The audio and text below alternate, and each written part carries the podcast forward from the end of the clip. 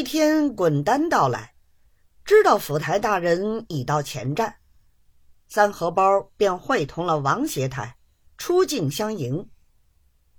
接着之后，赶到行辕禀见，府院单传他觐见，敷衍了两句，退了下来。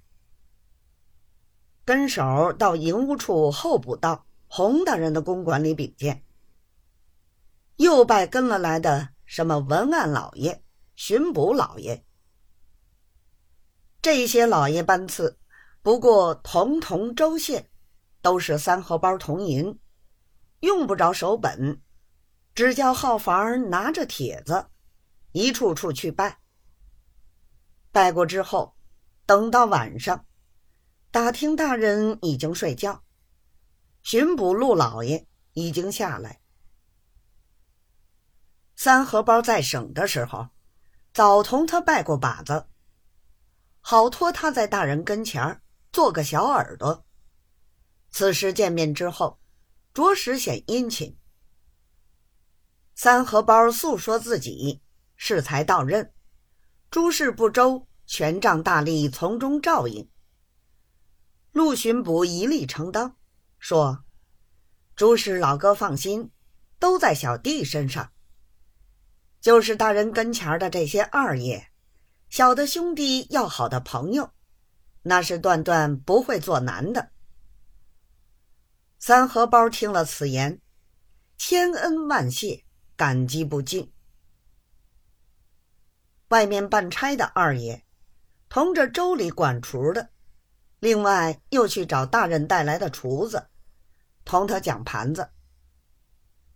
那厨子一口咬定。要三百吊一天，只伺候大人两顿饭，两顿点心。后手说来说去，好容易讲成功了，统统在内，一天一百五十吊，住一天算一天。那厨子又从这里管厨的说：“我们大人是最好打发的，你家老爷也不用多花钱。”咱们这些伙计也不用费事儿，只要四碟两碗儿，他老人家还要看着心疼。就是这个菜也不要什么好的，只要一碟儿韭菜炒肉丝，一碟儿炒鸡蛋。现在到了夏天了，一碟子拌黄瓜，一盘子杂拌儿，再炖上一碗蛋糕，一碗豆腐汤，多加上些香油。保你都中意。早点心是两个烧饼，一碗稀饭，下半天的点心只要两个馍馍，是万万不会挑眼的。管厨的听了这话，连声多谢，彼此分手，跟着本官回来料理。本官三荷包沿途又找着陆巡捕。叨了多少教？接着府院进了本境，大过尖儿，